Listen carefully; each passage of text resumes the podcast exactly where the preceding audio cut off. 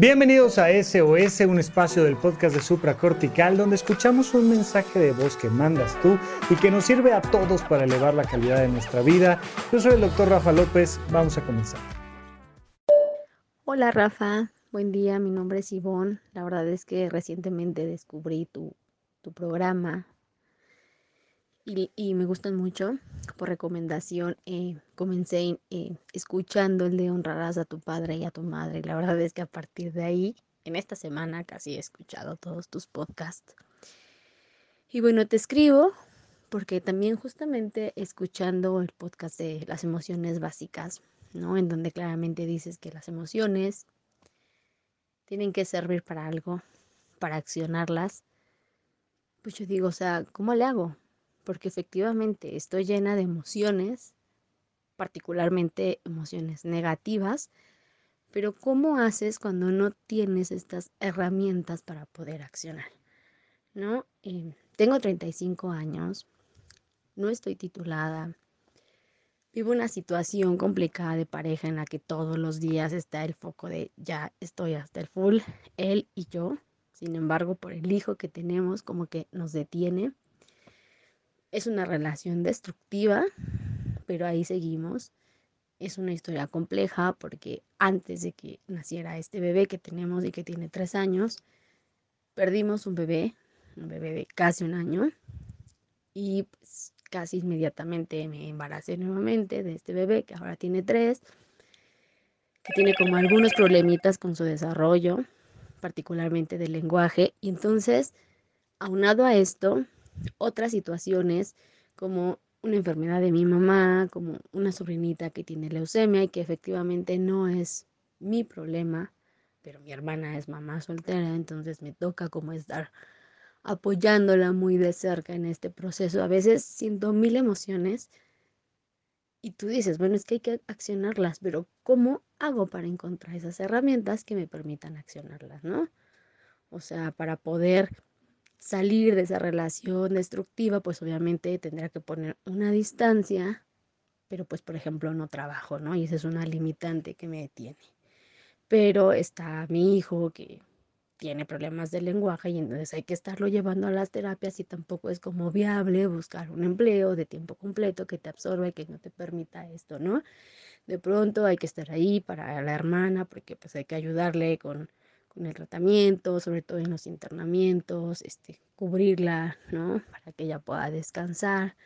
Como de pronto apoyar a tu mamá porque tiene una enfermedad, entonces, este, o sea, como que a veces de pronto te cansas de estar para todos, no por egoísmo, sino pues porque dices, o sea, aquí se me está yendo la vida entre todos. Obviamente creo que son cosas enfer son cosas eh, pues que necesitan de mi apoyo. No quiero dejar de apoyarlos, pero pues tampoco quiero que la vida se me vaya ahí, ¿no? Gracias. Querida Ivonne, te mando un gran abrazo. Muchas gracias por la pregunta. Hasta acá sentí la emoción. Está tremendo, por supuesto, lo entiendo. Voy a tratar de darte alguna, alguna recomendación rápida.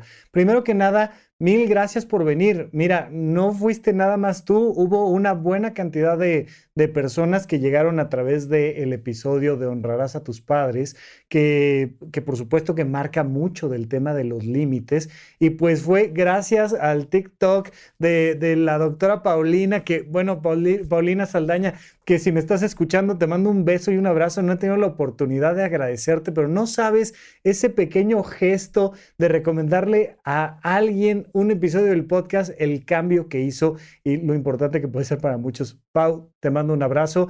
De verdad, mil gracias. Espero algún día podértelo agradecer en persona. Mientras tanto, el tema con Ivonne. A ver, Ivonne, no es que no quieras, no es que seas egoísta es que no te alcanza y ahorita lo vamos a entender. Cuando yo te digo que las emociones sirven para convertirlas en acciones, te hablo de dos emociones. Me dices, es que estoy llena de emociones. No, estás llena de un matiz de una emoción en particular que tú lo dices, se llama emoción negativa.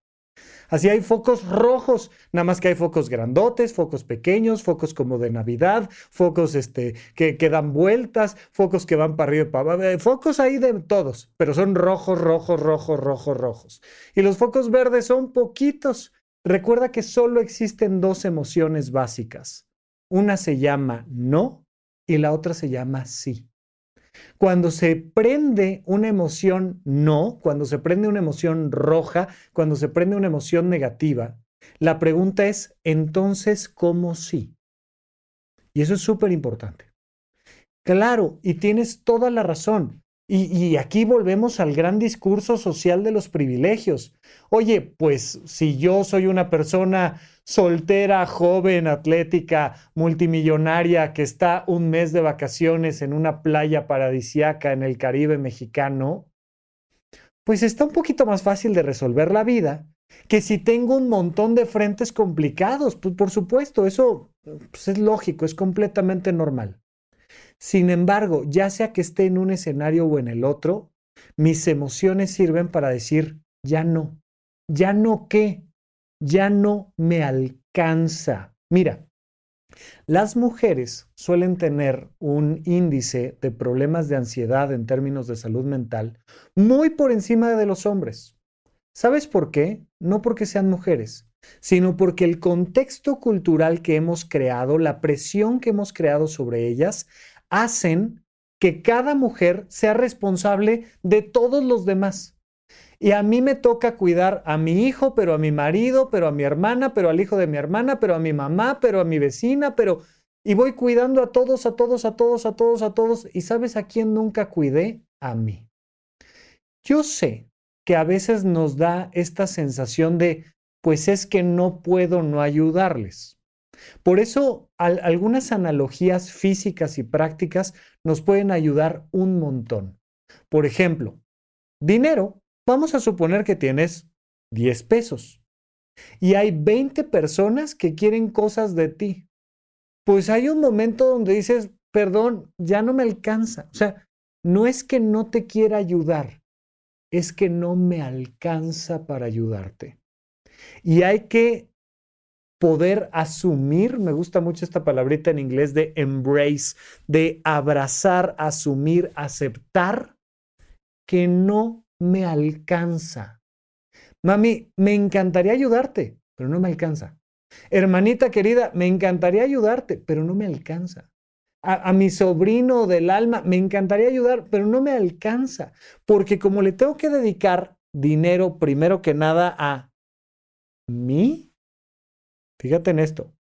Primero a mí, pues lo que me queda es para, y vamos allí en una escala de valores, para mi hijo. Primero le voy a dedicar a mi hijo lo que me sobra de lo que me dedico a mí. ¿Se lo voy a dar a alguien más? No. Es que mi hijo es el centro de mi vida. No. Tú eres el centro de tu vida. Es que mi hijo es lo más importante y si él no está bien, perfecto. Pero para que tú le puedas dar lo mejor a tu hijo, tienes que estar bien tú. Y traes un montón de focos rojos.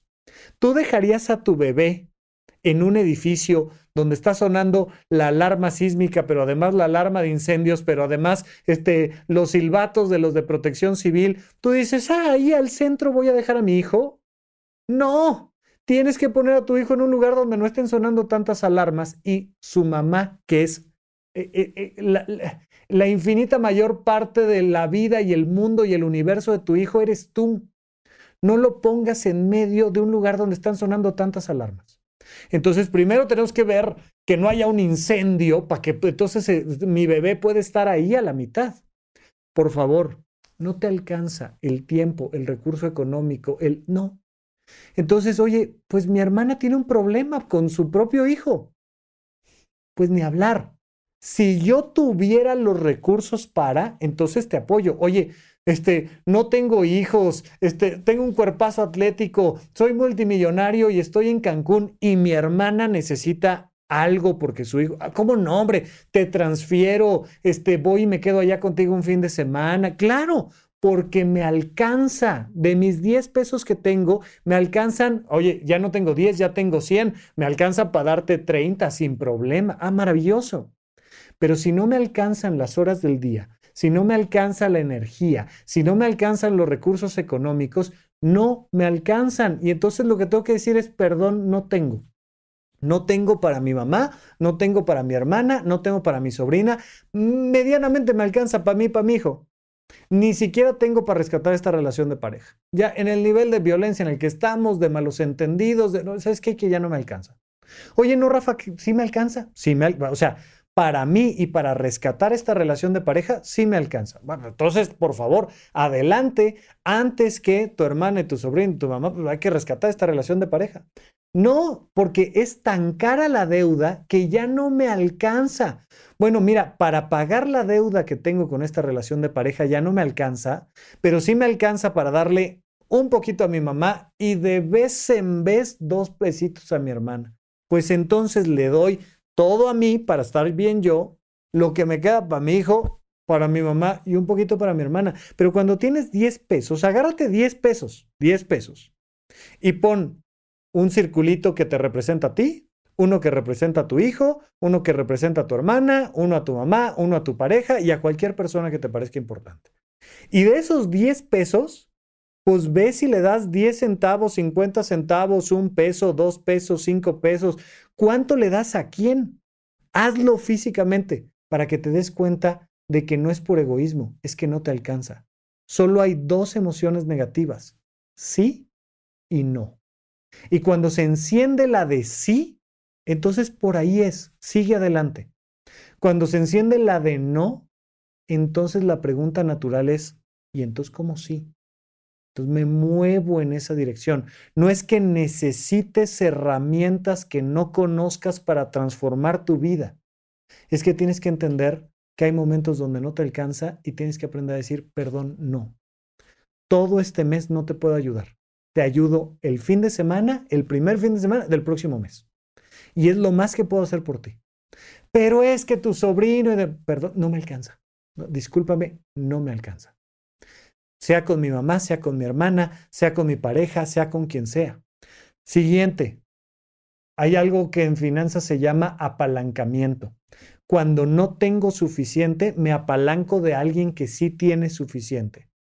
Ese apalancamiento en finanzas muchas veces es así, directamente es préstame dinero para construir un edificio, construye un edificio, te pago tu dinero con un interés y además me quedo yo con un tanto de ganancia. Así funcionan las finanzas. En el mundo de las emociones vas con un profesional, vas con un terapeuta, vas con un profesional, con una psicóloga clínica especializada, con un psiquiatra, con quien tú quieras, vas y entonces te ayudan a tener más claridad, a, tener más contención emocional, a que te alcance un poquito más, al menos para decir, perdón, no me alcanza.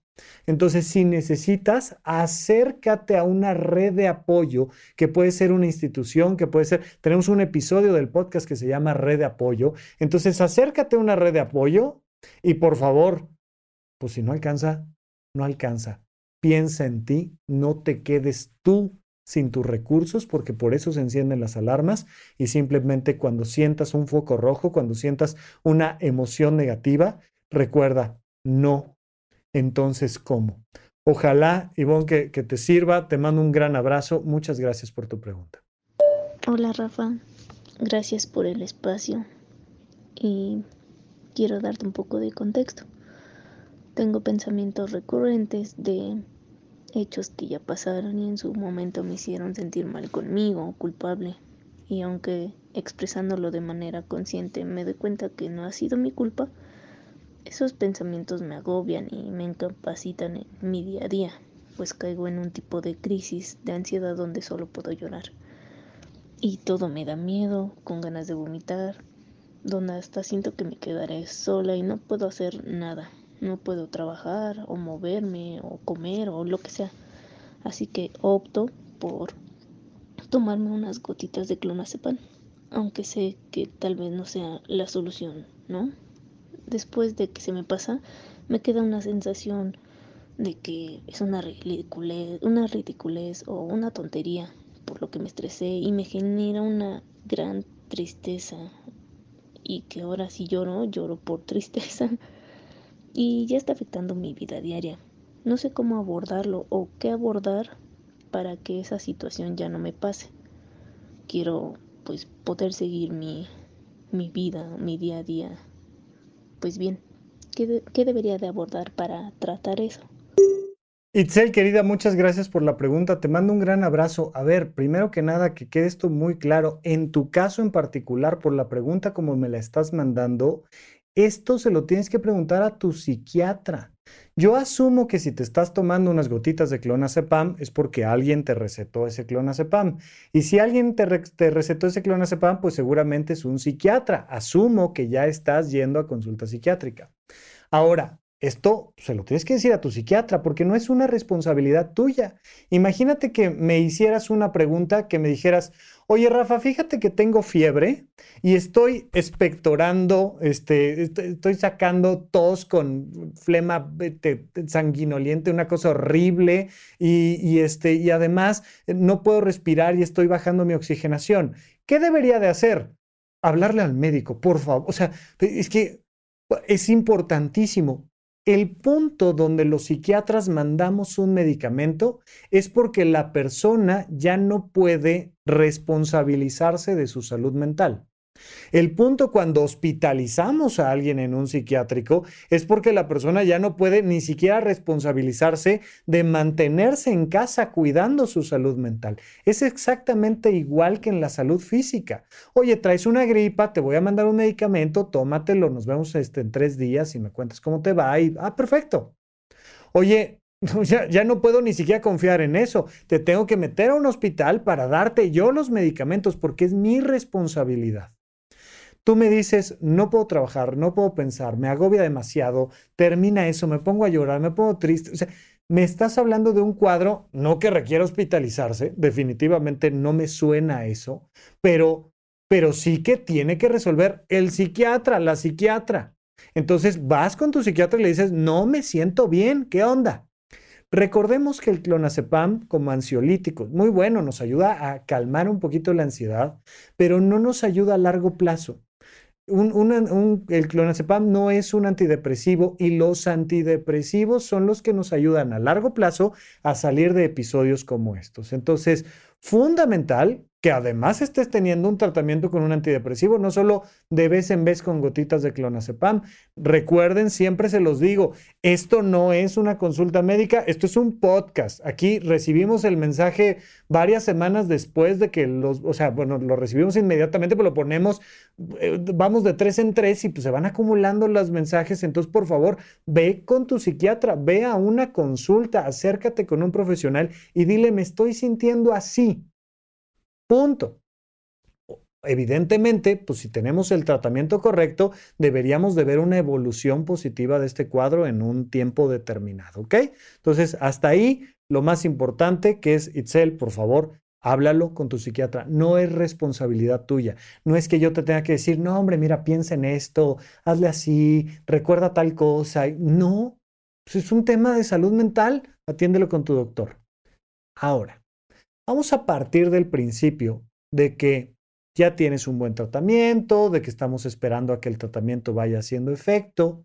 De nuevo, me dices, oye, volteo hacia atrás y me acuerdo de cosas que han pasado y me da culpa. Y yo sé que no es mi culpa. ¿Ok? Lo sé perfecto, pero no sé cómo resolverlo.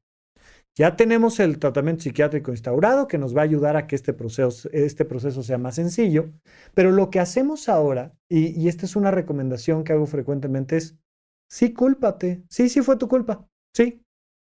Oye, Rafa, ¿cómo me dices esto? Pues si de lo que se trata es de que yo entienda que fue la otra persona quien me agredió, tal, o lo que tú quieras, y, y que no fue mi culpa. De acuerdo, pero no nos está funcionando esa estrategia. Entonces hay que cambiar la estrategia. Vamos a hacer lo siguiente, te vamos a culpar. Y una vez que te culpemos, vamos a ponerte un castigo positivo. Tengo por ahí un episodio del podcast de castigos positivos, ¿ok? No me gusta llamarle consecuencias, no me gusta hacer como este juego de palabras, de, me gusta llamarle castigo porque mentalmente nos ayuda a completar la analogía. Entonces, sí, sí fue tu culpa. Fue tu culpa ir a la fiesta donde alguien te insultó. ¿Ok? Pues, evidentemente no fue tu culpa. Evidentemente la culpa es de quien te insultó. Pero yo no logro quitarme esta sensación de que sí fue mi culpa. Bueno, entonces sí fue tu culpa. ¿Tu culpa de qué? ¿De qué se te acusa? Fíjate, esta, esta pregunta es importante, es técnica. ¿De qué te estás acusando? Ay, híjole, pues no, no sé, pues déjame pensar. Pues me estoy acusando de haberme puesto en esa situación. Es que qué tonto fui, es que por qué, es que no, no, no, qué horror, me puse en una situación incorrecta. Fue mi culpa. Sí, el otro me insultó, pero el que me puso en esa situación fui yo. Yo me puse en una situación incómoda, en una situación de riesgo. Ok, sí, sí fue tu culpa. Castígate. Ah, bueno, pues voy a agarrar y me voy a dar de latigazos y no, no, no, no, no, no. No hagas un castigo que te lastime, no te des de latigazos hasta abrirte la espalda, no. Castígate de manera positiva. Un niño rompió un jarrón por estar jugando fútbol adentro de la casa. Pues lo vamos a castigar de manera positiva. ¿Qué sería un castigo negativo? Le grito, le doy un manazo, le jalo las orejas, lo meto al baño a bañarse con eh, ropa y agua helada y, y entonces lo castigo y lo lastimo. Es un castigo negativo. Una consecuencia, un castigo positivo es, mi amor, rompiste el jarrón. Primero, primera consecuencia, no hay balón de fútbol, te lo doy en el parque, te entrego el balón en el parque, porque pues mm, es tu primera consecuencia. Tu segunda consecuencia es, hay que barrer el jarrón. ¿no? O sea, vente con cuidado, no te vayas a cortar, te acompaño, mira, a ver, y entre los dos barremos el jarrón para que no te vayas a cortar, pero te toca barrer el jarrón. No lo voy a hacer yo, lo vas a hacer tú. Tú rompiste el jarrón, yo te voy a supervisar, pero tú barres el jarrón. Ok, barro el jarrón, muy bien, listo. Ahora hay que comprar un jarrón, entonces lo primero que tenemos que hacer es ahorrar para comprar el jarrón. Y entonces el niño va pasando de una consecuencia positiva en otra y va terminando con ahorros y luego sus ahorros, ahora hay que irlos a comprar el jarrón. Tú tienes que elegir el jarrón, mi amor. Tú rompiste el jarrón, tú eliges el jarrón, tú pagas el jarrón. Elige el jarrón y ahora, mi amor, pone el jarrón en la mesa, por favor. Y entonces pone el jarrón en la mesa. Después de todas esas consecuencias positivas, ¿sabes cuándo vuelve a jugar fútbol? El niño dice, no, ya sabes que ya estoy hasta el, copete de los jarrones, entonces ya, y aprendes algo y el niño aprendió a ahorrar, aprendió de decoración de interiores, aprendió de fútbol, aprendió a no darle el chanfle ahí con los tres dedos, de lo que tú quieras. Pero aprendió, pero fue su culpa y lo castigamos por eso, ¿ok? Entonces, Itzel, fíjate, fue tu culpa, fue tu culpa. Entonces, ¿qué vamos a hacer? Pues castígate. Tienes que encontrar de qué te acusas. Y luego, oye, me estoy acusando de haberme puesto en una situación de riesgo. Pues ahora, porque eso es tu culpa, el castigo es aprender a ponerte en situaciones de seguridad. Es aprender artes marciales de defensa personal, es aprender, este, tener eh, recursos económicos para no depender de ciertas personas, es aprender, yo no sé qué, yo no sé si es una cosa física o económica o social, o, pero tienes que convertir tu castigo en algo que te haga crecer. Sí fue mi culpa, sí me puse en una situación de riesgo. La próxima vez ya aprendí a manejar, ya me conseguí un carrito de renta. La próxima vez llego yo en mi carro y me voy de ahí en el momento en el que me sienta incómoda y lo que tú quieras, no sé qué, pero castígate de manera positiva. Esto lo doy nada más como colofón, porque en realidad, en realidad la respuesta es ve y háblalo con tu psiquiatra, por favor. Pero si estás teniendo una culpa con la que no puedes comprender que no fue tu culpa, entonces asume la culpa, castígate y crece a través de esa consecuencia que te estás poniendo tú a ti. Vamos con nuestra siguiente pregunta. Hola Rafa, yo vengo con un tema de relaciones románticos sentimentales, un, asunto de, pareja, vaya. Eh, mi pareja, mi, novio, eh, lo conozco desde hace tres años. Eh, particularmente cuando nos conocimos, empezamos a andar, bueno, un tiempo después de que nos conocimos, empezamos a andar. Y eh, pues por varias razones eh, terminamos la relación, terminamos en buenos términos, estábamos de acuerdo los dos en que la relación no estaba funcionando, eh, eran también tiempos de COVID, aislamiento y así, entonces pues se terminó y hace, hace ya unos ah, ocho meses que empezamos a, a volver a ser novios. Eh, cabe, cabe recalcar que hubo una introspección en el momento de, eh, de regresar. Hubo una plática respecto a acuerdos y respecto a reestructurar eh, pues las razones por las que no había funcionado previamente y esas, ah, esos acuerdos están, están funcionando en la actualidad. Digo, no hay, no hay mayor problema ¿no? con esas dinámicas. La cosa aquí, eh, Rafa, que, que sucede es que ya tiene eh, sus, sus, dos meses, ¿no? Más o menos, que, que yo no me siento muy amada en la relación y, y no sé cómo comunicar ese detalle, no sé cómo comunicarle a mi pareja mis necesidades amorosas sin, sin que se sienta que estoy pidiendo más de lo que me puede dar o como que sin, sin estar orillando a mi pareja a ser alguien que a lo mejor no es. Esa es, es como la situación, ¿no? En general. Y si lo formulo en una pregunta más particular es, eh, en primer lugar, justo cómo comunico mis necesidades eh, afectivas a mi pareja. Y dos, eh, ¿Cómo puedo distinguir si lo que le estoy pidiendo a mi pareja en términos de justo la manera en la que yo me siento amado es orillarlo a ser alguien que no es o si verdaderamente es algo eh, que pues que abogue ¿no? por el funcionamiento de, la, de la relación en general y por el, pues, el bienestar de la relación. Muchas gracias eh, de antemano, Rafa, y un, saludo enorme. Aurora, querida, es una gran pregunta. Me encanta. Muchas gracias por hacerla. Mira, te voy a decir mi sensación por tu tono de voz y por la manera en la que estás mandando la pregunta. Yo ni te conozco, tú mandaste una pregunta en un audio, son tres minutos, entonces pues si me equivoco, me equivoco, no pasa nada.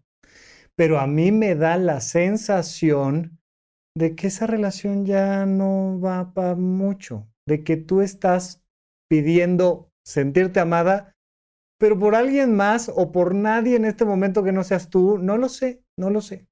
Pero me da mucho esta sensación. ¿Por qué? Mira, a veces eh, perpetuamos mucho esta idea de que si yo sé expresar mis necesidades emocionales y estoy en una relación de pareja, pues la otra persona va a darme eso que yo necesito y vamos a ser felices para siempre. Y no, lo más normal y común en las relaciones humanas es que se acaben. Yo siempre les digo que los pingüinos, las aves en general son eh, seres genéticamente monógamos, pero los pingüinos no necesitan ir a terapia de pareja. Un pingüino conoce a una pareja. Hola, pingüino, pingüina, un gusto. Y vivieron felices para siempre. No necesitaron terapia de pareja, no necesitaron aprender a expresar sus necesidades emocionales. No, no, ¿por qué? Porque son pingüinos, porque genéticamente están diseñados para la monogamia, para tener una pareja. Oye, una persona que salió de la prepa y no tuvo por menos ahí tres o cuatro encuentros con diferentes personas, un noviecito de dos meses, una noviecita de cuatro pues como que está raro, ¿no? Porque nosotros somos simios, nosotros no somos pingüinos. Los mamíferos en general no somos muy monógamos, que digamos, los seres humanos ahí, ahí, mm, lo que hacemos es que tenemos un, un, un sistema de monogamia serial y vamos pasando de una relación a otra relación y pues muchas veces la combinamos ahí con tantita poligamia que también nos es muy natural. Bueno, pues lo que sucede es que nuestras relaciones se acaban. Oye, pero es un tipazo, es un tipazo. Oye, pero a mí me ha hecho muy feliz muchas veces, te ha hecho feliz. Oye, pero además yo soy una tipaza, sí, y aprendí, aprendí a expresar mis necesidades emocionales y a ser honesta con mi propio corazón. Qué bueno. si la relación se acabó, se acabó. O sea, es que una cosa no tiene que ver con la otra. Tenemos esta idea de no, las relaciones tienen que terminar porque alguien fue un mendigo desgraciado o porque alguien no supo expresar sus necesidades o...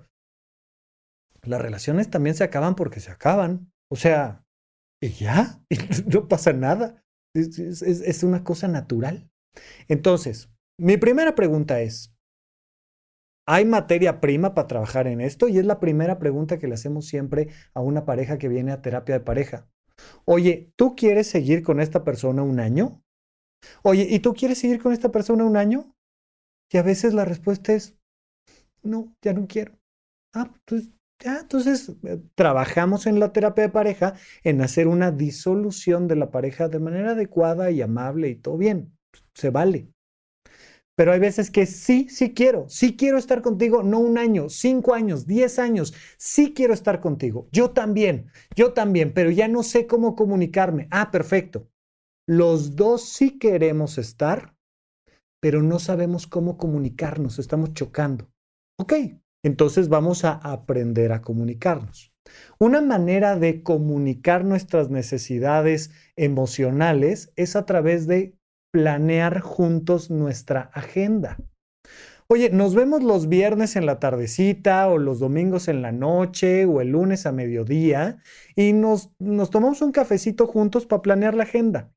Oye, yo necesito más convivencia contigo. ¿Qué tal si nos vamos de viaje en tal fecha? Oye, yo necesito platicarte de cosas importantes. ¿Qué tal si vamos a desayunar tal día? Oye, yo necesito, entonces, pues te digo cuáles son mis necesidades. Yo necesito que me mandes un mensajito todos los días a las 10 de la mañana. Ok, me anoto aquí en la agenda mandarte un mensaje todos los días a las 10 de la mañana. Oye, pero de vez en vez necesito que me traigas flores sin que te lo tenga que decir yo. Ok, me anoto ahí, llevarle flores sin que me lo tenga que decir ella. Es que es comunicación. Yo sé que a veces puede parecer poco romántico, pero no es poco romántico, es planeado y está bien. Está bien que nos sentemos a, a, decir cuáles son nuestras necesidades emocionales. Pero no solo te digo, quiero que me hagas feliz, sino que te pongo en la agenda, oye, vamos a ir juntos a hacer hiking. Yo tengo que traducir esas necesidades emocionales abstractas en acciones concretas que te quiero pedir. Y una vez que te pido, te ofrezco. Oye, te ofrezco esto. Mira, vamos a hacer esto, ¿sale? Lo que vamos a hacer es que yo te estoy pidiendo que vayamos de hiking, pero yo sé que para ti es importante tener un tiempo a solas, entonces el siguiente fin de semana no nos vemos. No sé, nos vamos poniendo de acuerdo. Pero para que nos podamos ir poniendo de acuerdo en la agenda, pues entonces necesitamos primero responder la primera pregunta. ¿Quieres estar con él un año más? ¿Quieres estar con él tres años más? ¿Quieres estar con él seis meses más? ¿Quieres estar con él tres meses más? Si la respuesta es sí, sí quiero, entonces hay que preguntarle a él si quiere estar contigo. Si la respuesta es sí, sí quiere, entonces sí nos ponemos de acuerdo. Oye, no nos logramos poner de acuerdo, pues vamos a una terapia de pareja traemos a un profesional que nos ayude a comunicar nuestras necesidades, porque sí queremos estar juntos, pero no estamos encontrando los límites y los canales de comunicación adecuados. Entonces vamos a terapia de pareja. Ya, eso es todo. Ve con un profesional. Por eso siempre les digo, esto es un podcast. Si necesitas, ve con un profesional. Vamos a tener el curso 5 de Horizonte 1, Soltería, Pareja y Familia, donde vamos a platicar a fondo de cómo mejorar los procesos, los vínculos en pareja, entre otras muchas cosas. Ahí en horizonte1.com lo vas a encontrar. Pero por ahora la recomendación es muy clara. Por favor, si necesitas ayuda profesional, busca ayuda profesional.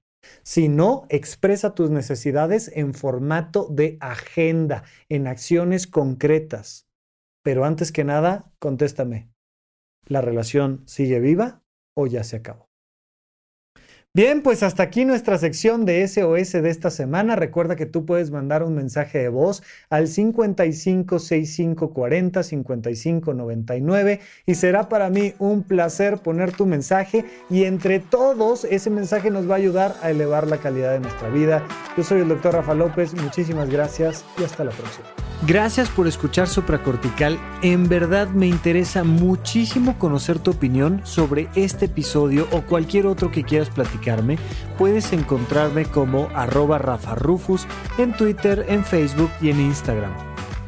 Quiero darte las gracias por escuchar Supracortical y sobre todo por suscribirte y seguirme donde sea que estés escuchando este programa y así te puedes enterar todo el tiempo de nuestros próximos estrenos.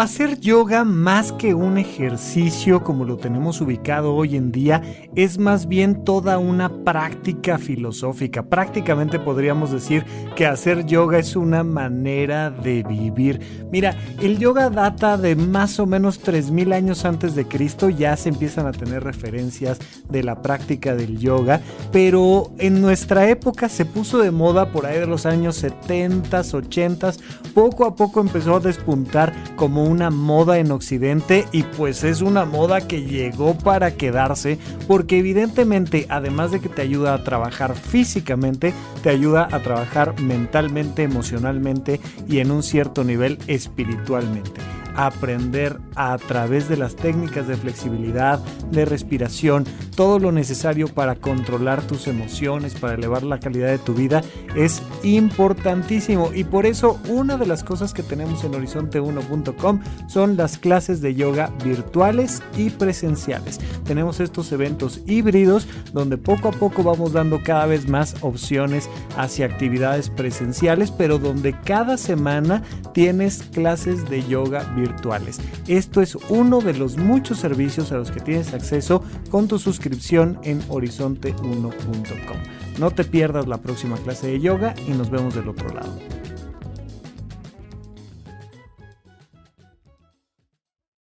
¿Quieres regalar más que flores este Día de las Madres? The Home Depot te da una idea. Pasa más tiempo con mamá plantando flores coloridas, con macetas y tierra de primera calidad para realzar su jardín. Así sentirá que es su día todos los días. Llévate tierra para macetas Bigoro por solo $8.97 y crece plantas fuertes y saludables dentro y fuera de casa. Recoge en tienda y sigue cultivando más momentos con mamá en The Home Depot. Haces más, logras más. Más detalles en homedepot.com diagonal delivery.